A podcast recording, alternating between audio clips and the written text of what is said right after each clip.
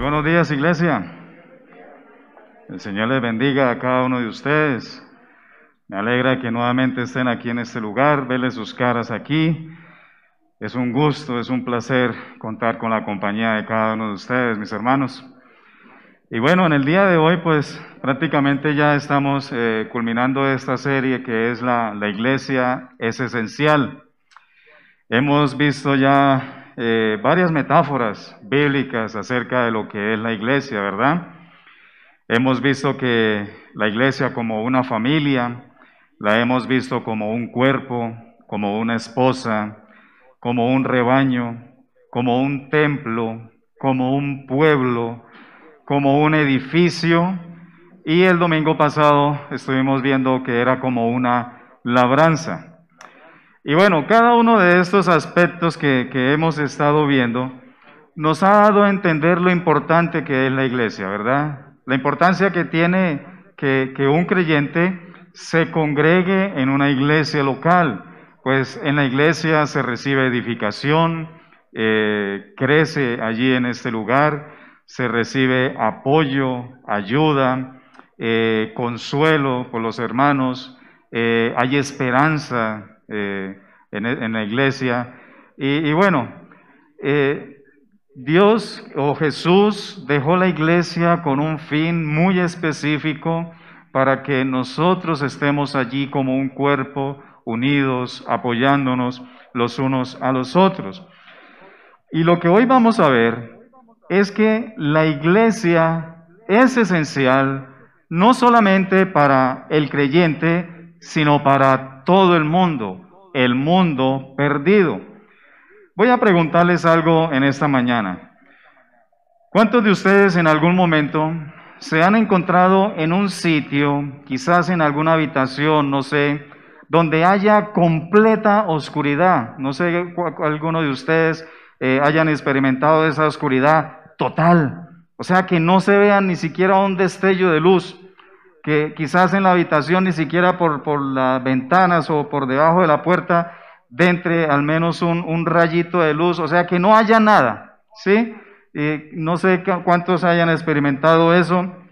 Eh, por ejemplo, algo que me decía mi esposa es que esas casas antiguas, cuando cerraban la puerta de, la pieza, esas cajas que son de bareque, ¿sí? Cerraban las puertas de, la pieza y, no, se veía nada, ¿verdad? Tocaba poner la cama al lado de la puerta porque imagínense la, cama por allá y la puerta por este lado. Se perdía para ir a la cama. bueno, el caso es ese, que, que, que quedaban completamente en la oscuridad. Imagínense que ese sitio donde no hay ni la más mínima luz, Imaginémonos por unos instantes que esa oscuridad estuviera en todo el mundo. ¿Sí? Imagínense una oscuridad de esas en todo el mundo, en todo el planeta Tierra, donde no hubiera sol, donde no hubiera luz eléctrica, no existiera el fuego, o sea, no existiera nada con que se, se, se hiciera algo de luz, nada, totalmente oscuro. Sería increíble, ¿verdad? Con esa idea, quiero invitarlos para que vayamos allí a Mateo capítulo 5. Mateo capítulo 5, versículos 14 al 16. Mateo 5, 14 al 16. Dice así, Vosotros sois la luz del mundo. Una ciudad asentada sobre un monte no se puede esconder, ni se enciende una luz y se pone debajo de un almud, sino sobre el candelero y alumbra a todos los que están en casa. Así alumbre vuestra luz delante de los hombres para que vean vuestras buenas obras y glorifiquen a vuestro Padre que está en los cielos. Vamos a orar. Padre, yo quiero pedirte, Señor, que, que tú obres en la vida de cada una de las personas, Señor, que están aquí presentes y aquellos que se encuentran a través de, de las redes, Padre Santo. Ruego, Dios mío, para que tú nos hagas entender lo importante que es la iglesia en este mundo de oscuridad, Señor. Te pido, Padre, que seas tú, a través de tu Espíritu, Señor, usando tu palabra, Dios, para traer edificación, Señor mío, a nuestras vidas. Señor, te doy muchísimas gracias, Padre Santo, en el nombre de tu Hijo. Amén. Muy bien, iglesia. Lo que vamos a ver en el día de hoy, como iglesia esencial, es que como iglesia somos luz. Y en base a este texto de Mateo capítulo 5 del 14 al 16, vamos a, a mirar en primer lugar que el mundo necesita luz. El mundo necesita luz. Bueno, la luz es importante, ¿verdad? Ha sido importante durante toda la historia de la humanidad, principalmente de noche, ¿cierto? Cuando llega la noche comenzamos a encender las luces, eh, si no hay luz entonces una vela, pero miramos la forma de, que haya, eh, podamos ver en la, oscuridad. Y en toda la historia el ser humano ha buscado la forma de, tener esa luz. Cuando no existía la luz eléctrica, existían las lámparas, hacían fogatas, eh, antorchas, se han utilizado muchas cosas, muchos elementos para producir esa luz. Sin luz no podemos ver y si es totalmente la oscuridad, no, seguramente no sabremos si dónde vamos a ir, haya suelo o no hay. De pronto hay un hueco, no sabemos hacia dónde vamos, tropezamos y no sabemos con qué vamos a tropezar. Bueno, con esa idea de esa oscuridad que es la que hemos eh, estado hablando hasta ese momento, de un mundo totalmente oscuro, es que el mundo ha estado en tinieblas. Y no hablo de esas tinieblas o esa oscuridad por falta de sol o por falta de luz eléctrica. No hablo de esas tinieblas. El mundo está en una total oscuridad mental y espiritual. Así se encuentra el mundo. La inmoralidad, la corrupción, el mal ejemplo que se transmite de padres a hijos, los gobernantes, de, la sociedad, que aquellos que están para castigar la maldad son ellos mismos corruptos, ¿verdad? A lo malo le llaman bueno y a lo bueno le llaman malo, ¿cierto? La gente exige derechos y ni siquiera ellos cumplen con sus deberes. Y así todo es, es un caos. El mundo está en esa oscuridad. Aparte de eso, el mundo no tiene una verdad absoluta. Todo es relativo. Cada quien se hace su propia verdad. Si para mí es, es, mi verdad, para el hermano tiene una versión diferente y para él es la verdad de él. Y llegamos a ese punto de que hay que tener tolerancia y respeto y no hay que contradecir para, que, para permanecer esa intolerancia y todo se vuelve totalmente relativo. No hay una verdad absoluta. La gente no sabe lo mal que andan, no saben lo mal que están haciendo y ni siquiera saben con qué es que están tropezando. En Proverbios capítulo 4, versículo 19. Proverbios 4, 19 dice, el camino de los impíos es como la oscuridad, no saben en qué tropiezan. Así se encuentra el camino del mundo. La maldad reina en el corazón de las personas. Allí es donde está la oscuridad. Allí es donde están las tinieblas de este mundo, en el corazón de las personas. En 2 de Timoteo capítulo 3, versículos del 1 al 4, allí dice, también debes saber esto, que en los postreros días vendrán tiempos peligrosos porque habrá hombres amadores de sí mismos, ávaros, vanagloriosos, soberbios, blasfemos, desobedientes a los padres, ingratos, impíos, sin afecto natural, implacables, calumniadores, intemperantes, crueles, aborrecedores de lo bueno, traidores, impetuosos, infatuos, amadores de los deleites más que de Dios. Terrible esa lista, ¿verdad?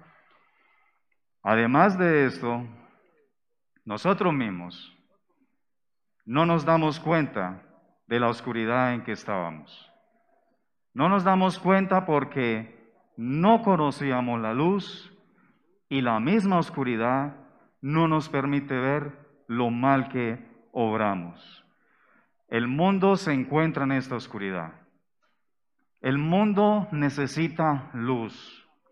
Y como nosotros no podíamos, no conocíamos la luz, no conocíamos lo mal que estábamos, pensábamos que íbamos bien, pensábamos que solamente era hacer cualquiera, eh, cualquier cosa, algunas obras buenas de caridad y ya con eso ya estoy ganando puntos delante de Dios, ¿verdad? Pensábamos que era tan solamente que estábamos algo, algo un poquito torcidos, no tanto, un poquito, era cuestión de, de, arreglar algunas cosas en mi vida y listo, todo solucionado.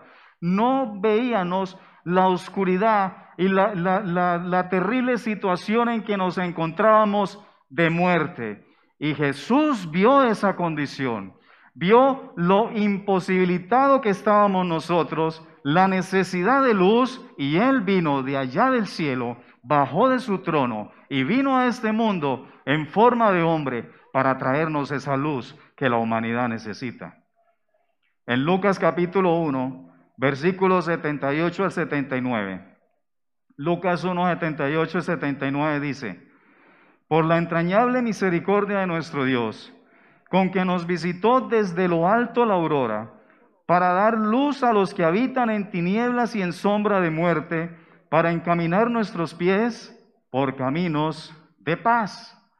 Él, siendo en forma de hombre, el mismo Dios encarnado, vino con un propósito de darnos luz, de mostrarnos la condición en que estábamos, de que no estábamos medio enfermos, sino que estábamos, eran muertos espiritualmente, ciegos en tinieblas, imposibilitados de ir al cielo.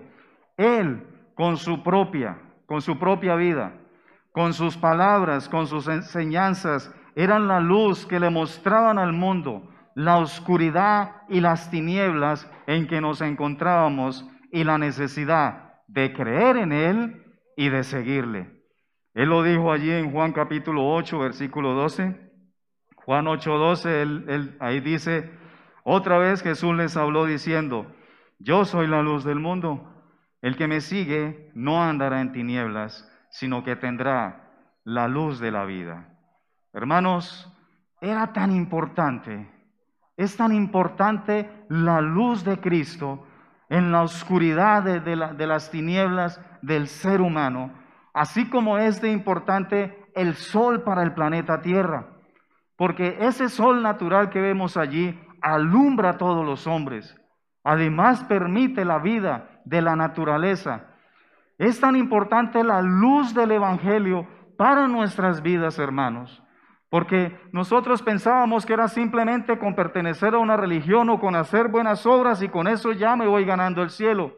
Pero el Evangelio nos dice que estamos es muertos espiritualmente en la oscuridad profunda de las tinieblas y no nos podemos salvar por obras. No podíamos hacer nada para salvarnos, pero Cristo vino y murió allí en una cruz en nuestro lugar para decirnos, solamente yo soy el camino. Esa era la luz que el mundo necesitaba.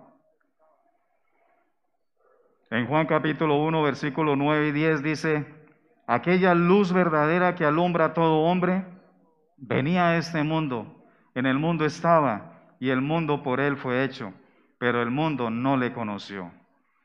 Iglesia, a pesar de que Él es la luz, Él es la vida, el único que puede sacarnos de las tinieblas y de la muerte, en aquel, en aquel tiempo muchos lo rechazaban, muchos no creyeron en Él y aún hoy en día muchos le siguen rechazando porque prefieren seguir andando en las tinieblas.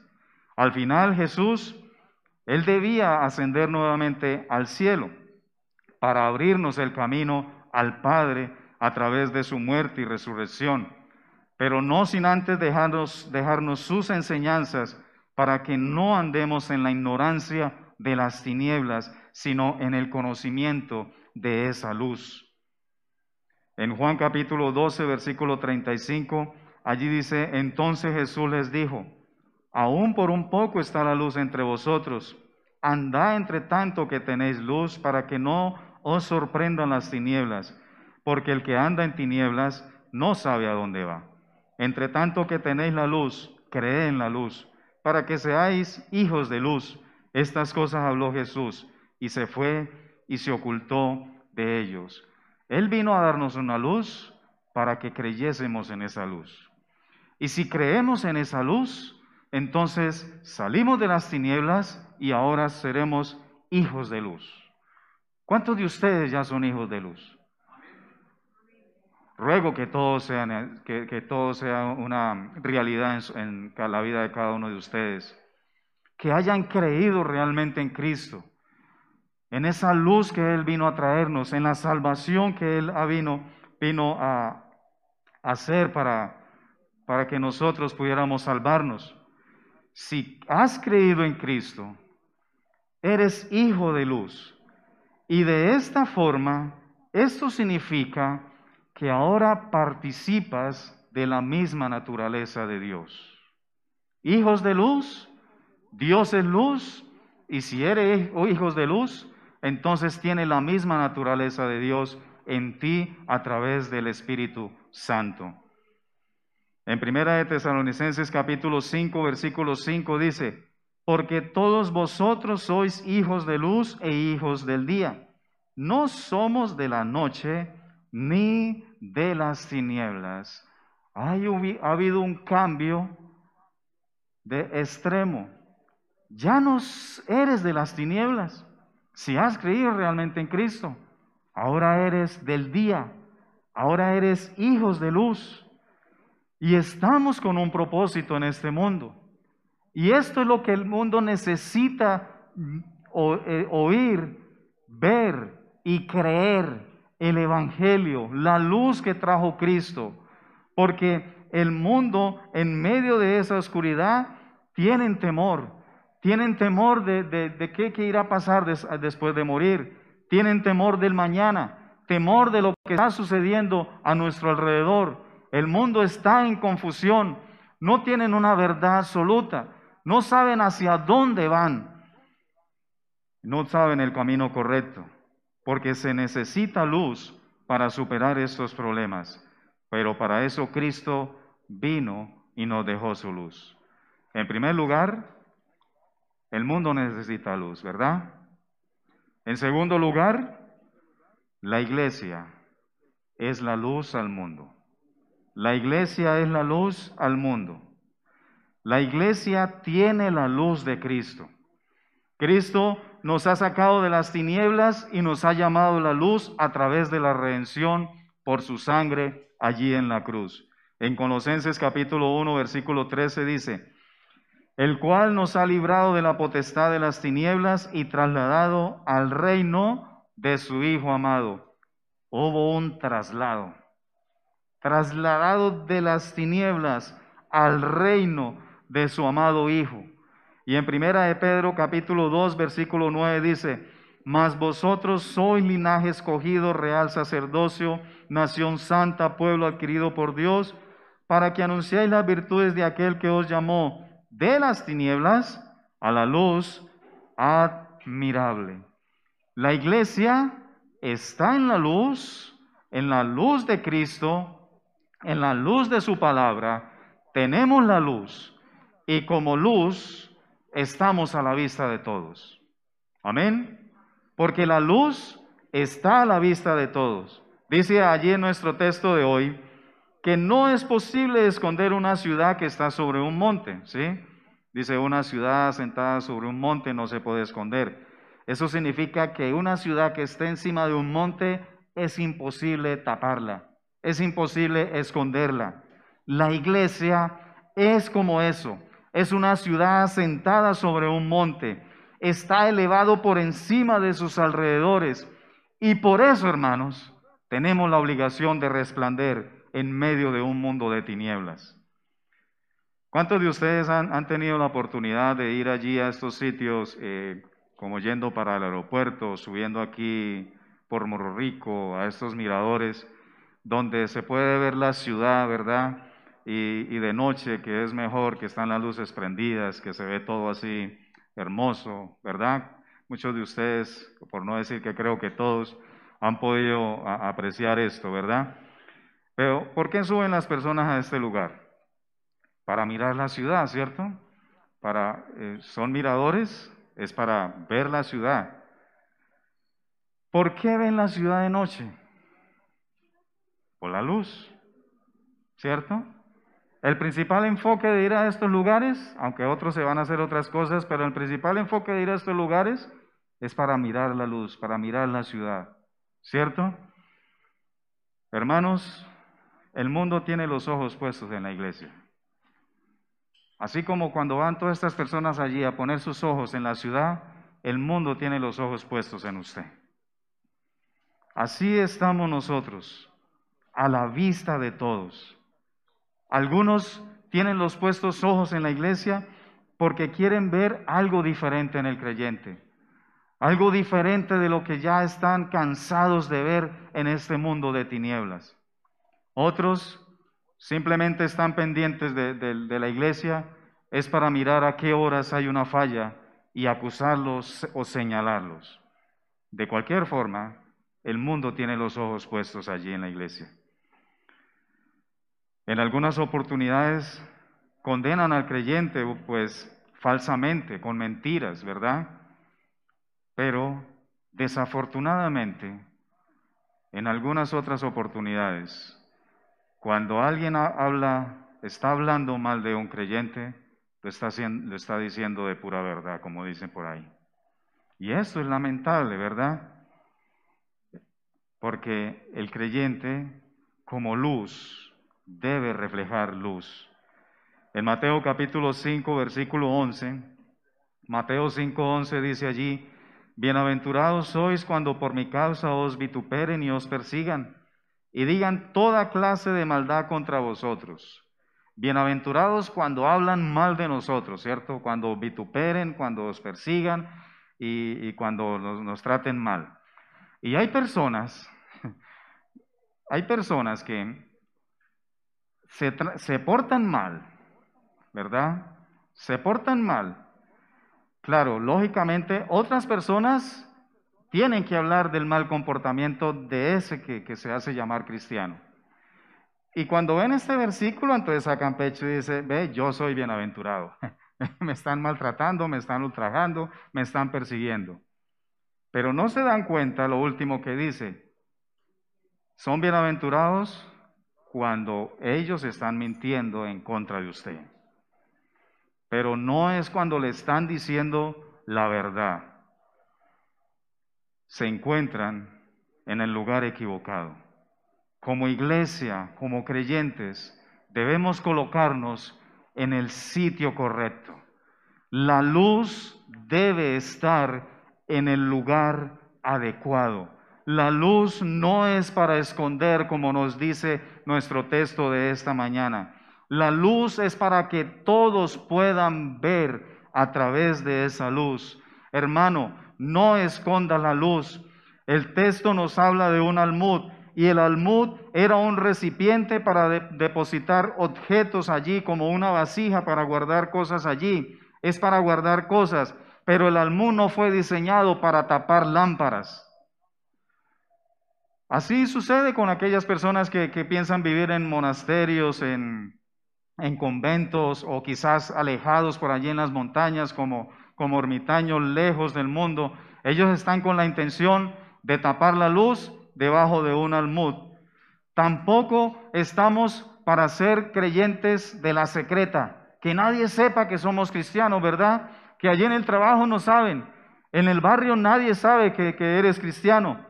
Y en Mateo capítulo 10, versículo 32 y 33 dice, a cualquiera pues que me confiese delante de los hombres, yo también le confesaré delante de mi Padre que está en los cielos. Y cualquiera que me niegue delante de los hombres, yo también le negaré delante de mi Padre que está en los cielos. Hermano, si realmente eres luz, si realmente has creído en Cristo, como tu Salvador, entonces debes andar en la luz.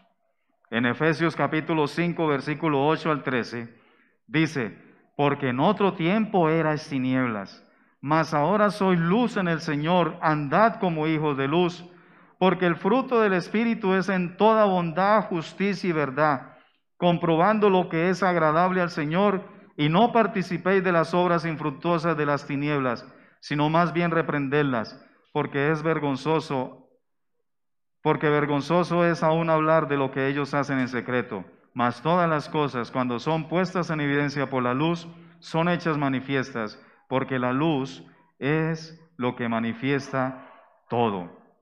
Hermanos, esto implica que la conducta del creyente debe ser diferente a la del mundo. El mundo está en tinieblas y el creyente, la iglesia como luz, debe resplandecer en medio de ella. Es un contraste. así como hay un contraste entre la luz y la oscuridad, así debe haber un contraste entre la iglesia y el mundo.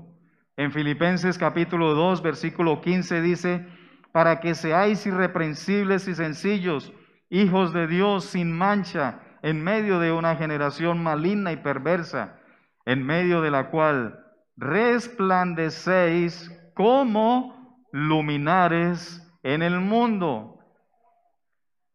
Hay, debe haber una diferencia en la vida del creyente, un contraste con lo que se vive allí en el mundo que la gente vea algo diferente en la vida del creyente, en la iglesia, que, la, que las personas están acostumbrados a ver toda clase de maldad y en el mundo todo, todo, ya les parece normal vivir de esa manera, pero cuando ven a alguien viviendo diferente, eso les cause admiración o extrañeza y vean que hay algo diferente y que sí se puede vivir mostrando la luz de Dios.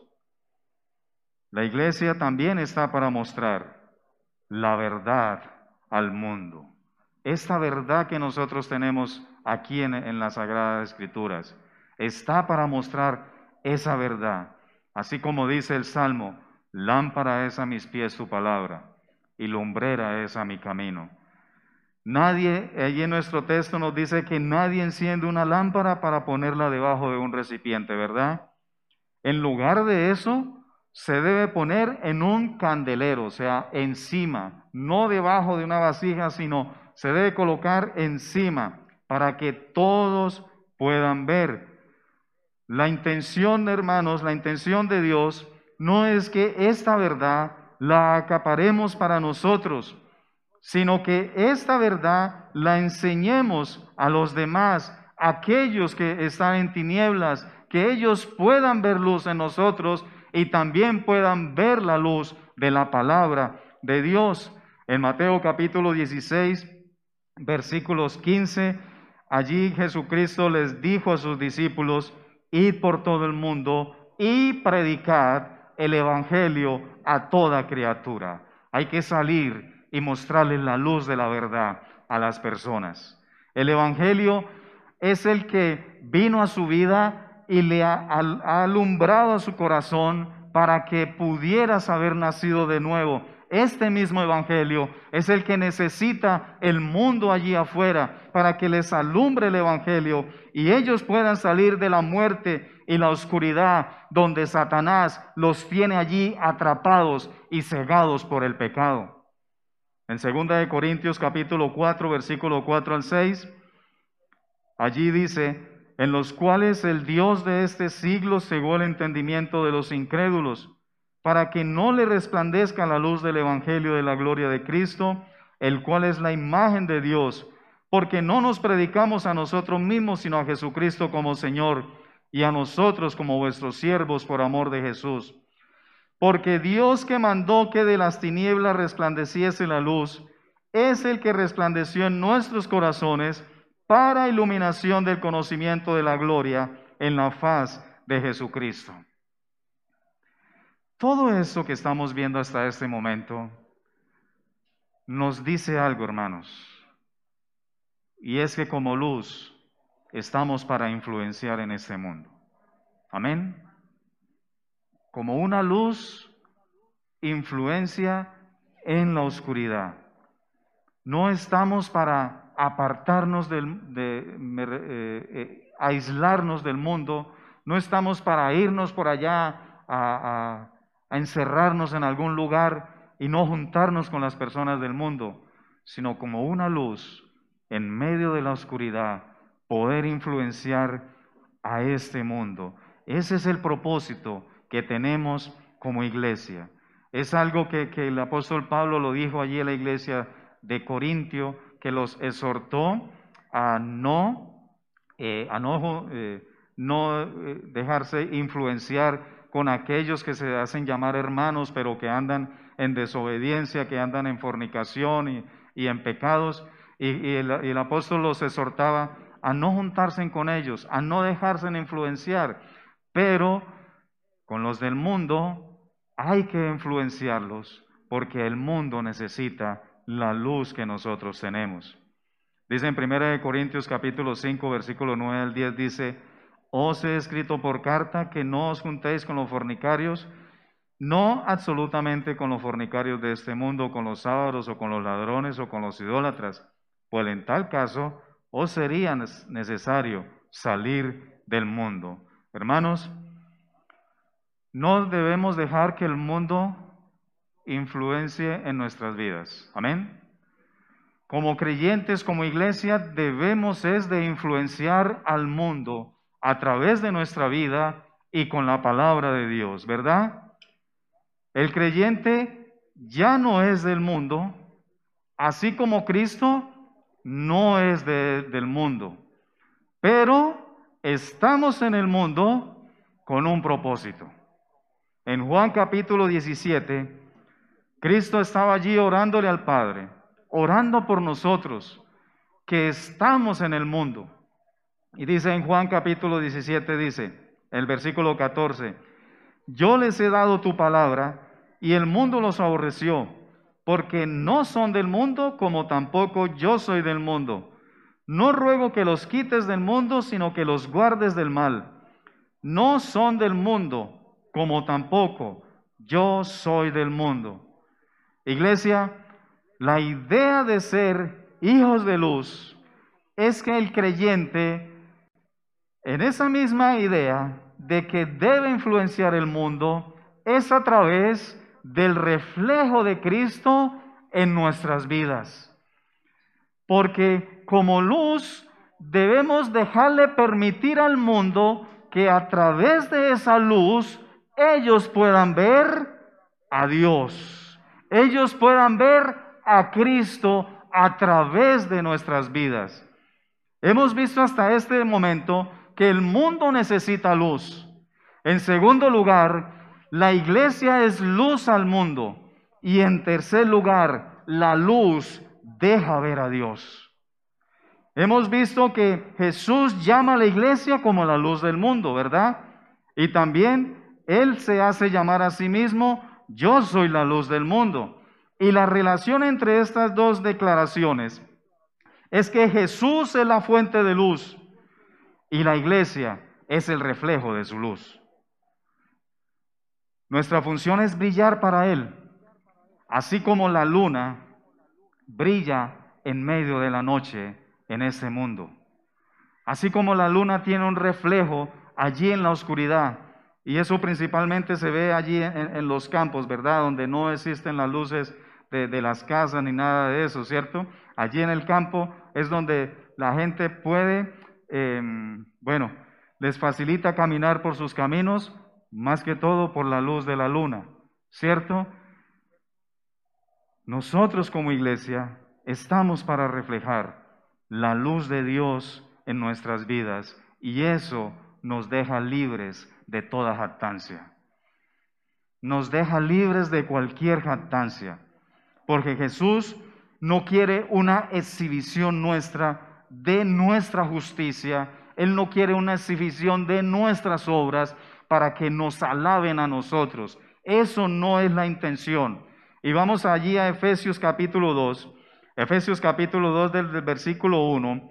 Allí nos habla acerca de nuestra condición en la condición que estábamos, lo que Dios hizo por nosotros para sacarnos de esa condición, sabiendo que nada de esto merecíamos. Dice allí en Efesios capítulo 2, versículo 1, dice, y Él os dio vida a vosotros.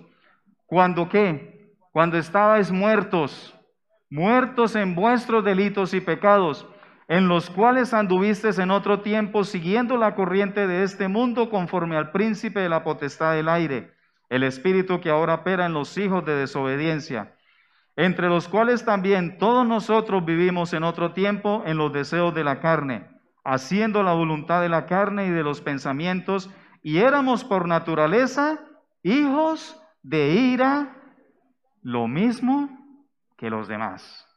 Lo mismo que toda persona, hijos de ira. Eso éramos cada uno de nosotros. Pero ahí está el cambio en el versículo 4. Pero Dios, que es rico en misericordia por su gran amor con que nos amó, aún estando nosotros muertos en pecados, ¿qué hizo Dios? Nos dio vida juntamente con Cristo. ¿Por qué? ¿Porque lo merecíamos? Por gracia sois salvos. Inmerecidamente. Y juntamente con Él nos resucitó y asimismo nos hizo sentar en los lugares celestiales con Cristo Jesús. ¿Para qué? ¿Para qué? Para mostrar en los siglos venideros las abundantes riquezas de su gracia y su bondad para con nosotros en Cristo Jesús y que el mundo pueda ver esto, ¿verdad? El versículo 8 dice, porque por gracia sois salvos por medio de la fe. Por gracia, no es por obras, es por medio de la fe. Y esto no de vosotros, pues es don de Dios. No por obras, ¿para qué? Para que nadie se gloríe. Para que nadie diga, no, es que soy yo. Es que yo me gané la salvación. Es que fueron mis obras, es lo que yo hago, es lo que yo me merezco. El versículo 10 dice, porque somos hechura suya creados en Cristo Jesús. ¿Para qué? Para buenas obras. Y esas obras, las cuales Dios preparó de antemano para que anduviésemos en ellas. ¡Wow! Es increíble. La gloria es de Dios. Todo lo que nosotros somos, la gloria es de Dios. Así como cantamos esta última canción, así como fue el, texto de arranque que, que fue el pensamiento devocional del pastor Félix, que dice que todo es por gracia. Somos salvos por gracia no lo merecemos. Somos, Dios nos da vida estando muertos. ¿Un muerto qué hace? Nada. No podíamos hacer nada para vivir, para merecernos la salvación. Pero Dios nos amó en su inmensa misericordia y nos dio vida aún estando muertos en nuestros delitos y pecados. Somos salvos por gracia y seguimos viviendo por gracia. Todo lo que tú haces es por gracia. Si sirves al Señor es porque Dios te lo ha permitido por gracia. Si predicas, si repartes tratados en la calle, si has traído personas a los pies de Cristo, no es por ti, es por gracia. Así como lo, lo, decía el versículo del pensamiento de arranque, el apóstol Pablo decía, yo he trabajado más que todos, pero no soy yo, eso es Dios en mí. Es por gracia. Todo es por gracias, hermanos. No tenemos luz propia.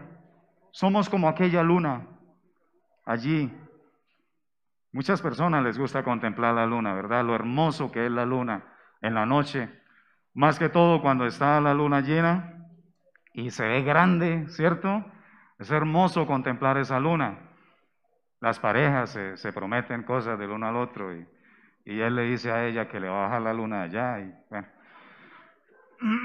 ¿Cierto? Se aprovechan el momento, pero sí. Pero es hermoso contemplar la hermosura de la luna. Pero ese resplandor de la luna no es de ella. Es el sol. Es el reflejo del sol que tiene la luna allí en la noche, en, medio de la noche. Nuestras obras son de Dios en nosotros. La verdad que tenemos aquí es la verdad de Dios en nosotros. Nosotros simplemente somos embajadores de Dios. En primera de, segunda de Corintios capítulo 5, versículo 18 al 20 dice, "Y todo esto proviene de Dios, quien nos reconcilió consigo mismo por Cristo y nos dio el ministerio de la reconciliación." que Dios estaba en Cristo reconciliando consigo al mundo, no tomándoles en cuenta a los hombres sus pecados, y nos encargó a nosotros la palabra de la reconciliación. Así que somos embajadores en nombre de Cristo, como si qué? Como si Dios rogase directamente. ¿Por medio de qué? Como si Dios rogase por medio de nosotros. Dios por medio de nosotros os rogamos, reconciliados con Dios. La iglesia está para llamar al mundo oscuro que está yendo a la muerte, que venga el arrepentimiento y que sean reconciliados con Dios. Debemos hacer que alumbre la luz en nosotros, de tal forma que cuando nos vean, le glorifiquen a Él. Porque al final, Él se lleva toda la gloria. A Él se le debe la gloria, hermanos. Él se lleva la gloria por los siglos de los siglos. Él nos ha salvado por gracia y nos mantiene con, por gracia.